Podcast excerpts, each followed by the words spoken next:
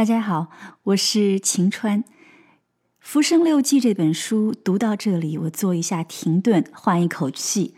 嗯，前四卷已经完整的播出了，这是沈复的原文。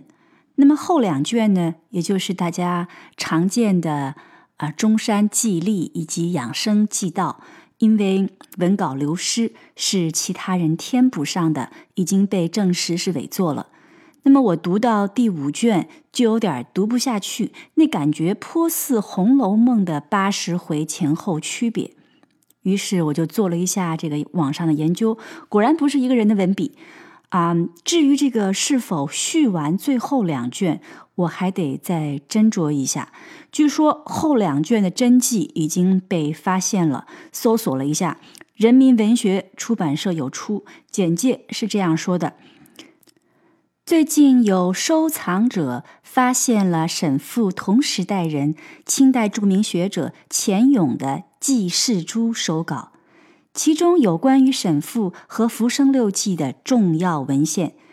为了让更多的读者了解真相，我社与收藏者商议，决定将新发现的《册封琉球国纪略》《海国记》与《浮生六记》前四记一起整理出版。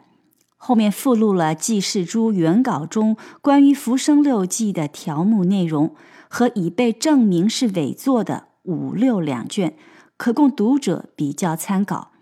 等我有机会拿到这个版本这本书的时候，我再来决定一下这最后两卷是否播出，如何播出。这本书呢，现在我来说一下我的读后感了。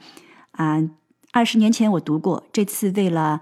播这本书又非常仔细的字斟句酌的读了一遍。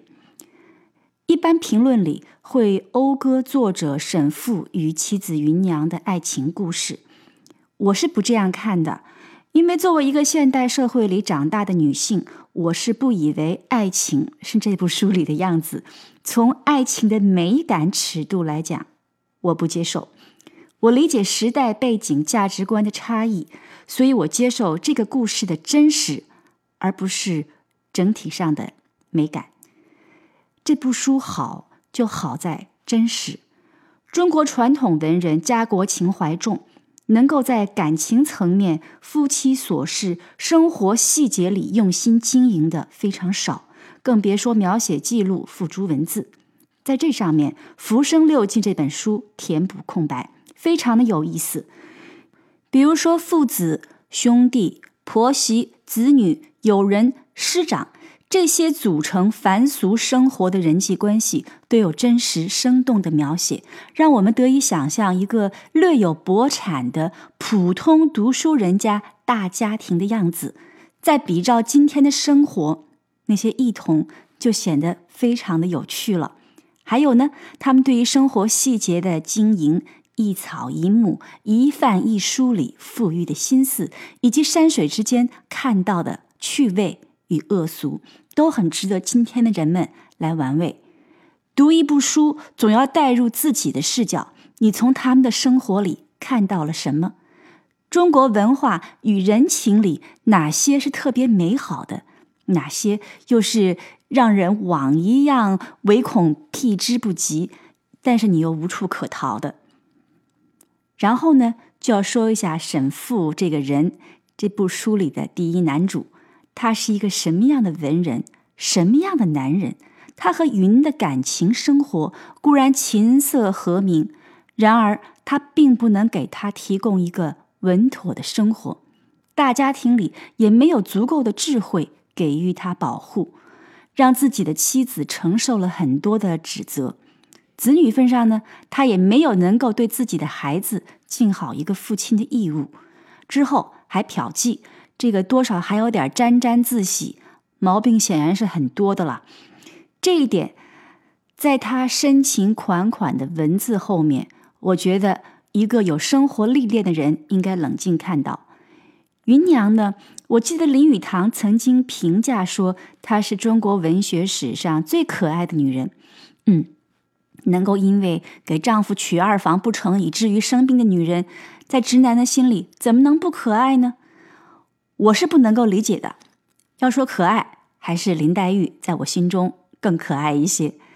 但是的，但是我这里说的都是针对我觉得过于高的评价泼出的冷水。回到文本，人物与人物关系真实生动，文字灵动，一本好书那是毫无疑问的。否则我也不会花这么多的功夫，一节一节的录下来。很早读过这本书，这回我的朗读版啊，非常仔细的重温，多少我的感想也记录在每个音频之前写的节目简介里。对我个人而言，呃，算是读书随手记。为什么说文言文一定要朗读？因为咱们古人说话凝练，不啰嗦。意在言外，一句话里承载好多的意思，读出来再加两重人体器官的表达，有说有听，而不仅仅是靠眼睛看，于是理解也能更深吧。还有呢，就是中国的文字有四声，有腔调，文言文行文是有节奏韵律的，不读出声来，不免缺了韵律美感，不完整了。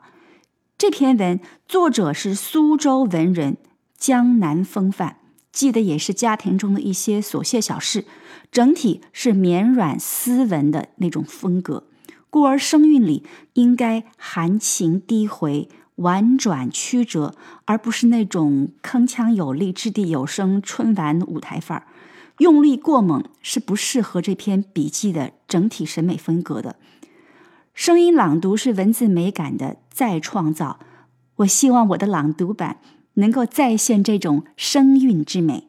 至于翻译版、白话版，我个人认为，大家就算了，这个美感的折扣差的不是一点半点啊。另外呢，既然是文言文，而且也不是一个很复杂的文言文，咱们作为一个有点素质的读者，还是稍微花一点功夫。来欣赏原文，这样子能够得到完整的审美享受。谢谢大家的欣赏，再见。